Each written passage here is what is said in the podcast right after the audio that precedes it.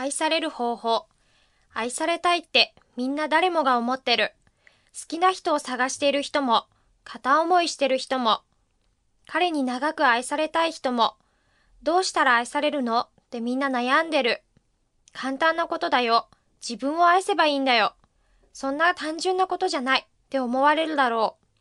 私はね、相手に自分を好きになってもらう方法なんてないって思ってる。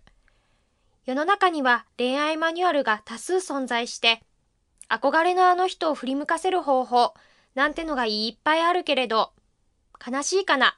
相手の好みって千差万別。テクニックを駆使して男を落としても深い恋愛にはなかなかなれないんだろうなって思うよ。それでも大好きな片思いの人がいる。あの人に好かれたい。どうしよう。私のおすすめは自分磨き。自分が憧れる女の子を目指す。外見も中身も全部。相手の男の子の好みに合わせるのは相手次第だと思うよ。相手の男の子の好みが案外好きだったら、どんどん取り入れていっていいと思う。自分を広げることになるもんね。でも、相手の好みがあんまり好きなものじゃなかったら、合わせることないって思う。だって、周りを見渡すとわかるけど、色白さんが好きな男の子が愛する彼女が色白さんとは限らない。守ってあげたい子がタイプだって言ってたのに、たくましい彼女と付き合ってたり。現に私だって年上で頼れる人が好きだけれど、付き合ってるのは年下のちょっと頼りないやつだしさ。だからね、自分の好きな自分になる努力をしていけばいいんと思うんだ。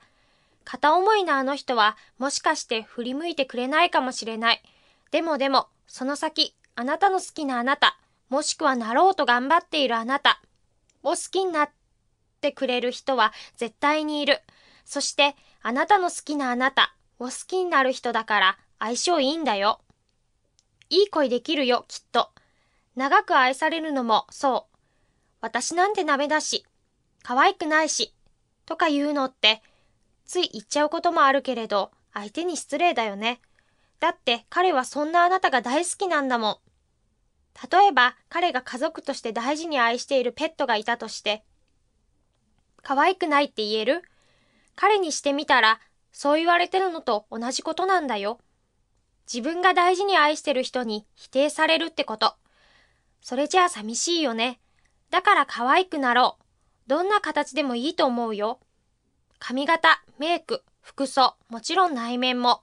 勉強、運動、映画や音楽聴くのもだし、新しい趣味も見つけるの。で、自分を好きになるの。彼に何か物をプレゼントするときって一生懸命選ぶよね。その時、自分の好きじゃないものプレゼントしないよね。絶対。自分が好きで彼も好きなものをプレゼントするよね。それがあなた自身。